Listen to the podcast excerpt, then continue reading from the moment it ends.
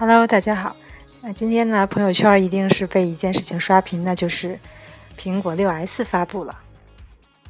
嗯，这个苹果呢，我刚才看到一条报道，就是已经在澳大利亚，因为是澳大利亚是应该是第一个发售苹果的国家。那现在呢，距离虽说距离新机出售还有一周时间，已经有一个人在门口排队了。那他呢，也是意图呢。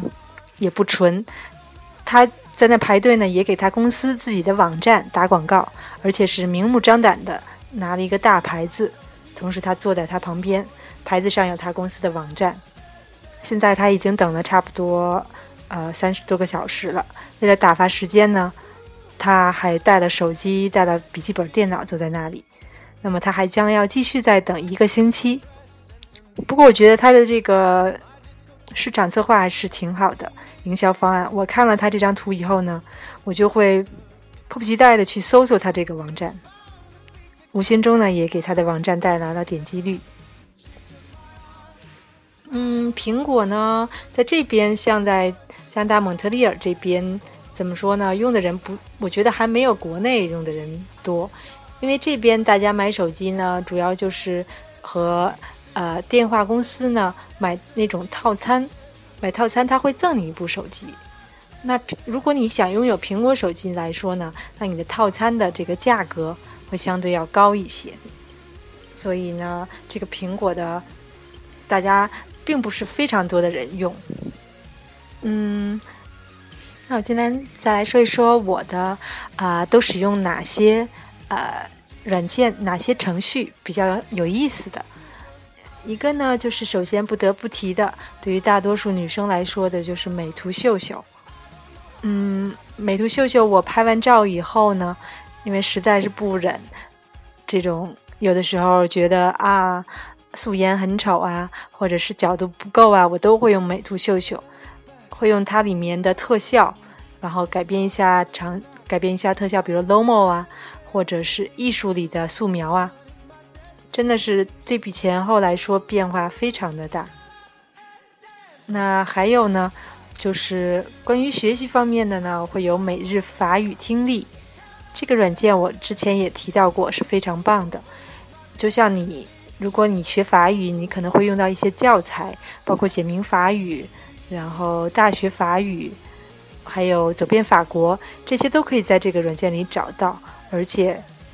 可以每天练习听力，都是免费的。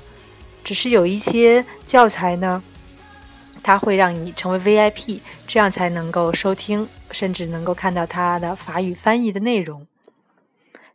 每日法语听力里面，除了有教材以外呢，还有这种文学作品，还有专四、专八的听力练习，还有这个情景短句 Pref。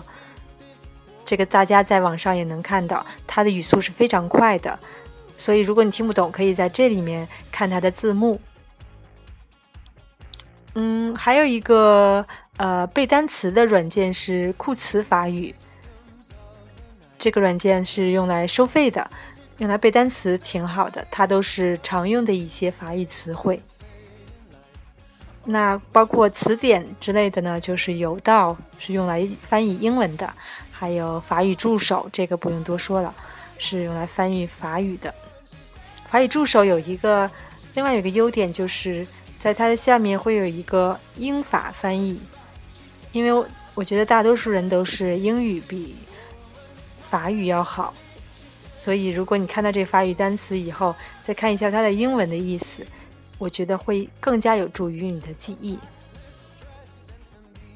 那其他的呢？就像当然还有这个荔枝 FM，可以收听节目。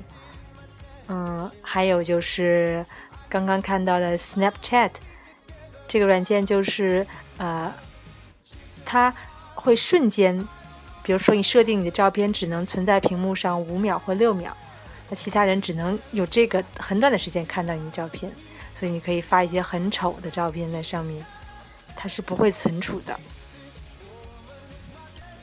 那还有就是像是有一个软件叫做爱聊。因为在国外嘛，有时候需要给国内打电话。这个呢，如果你每天登录呢，然后每天点击抽签，会抽到一颗聊豆。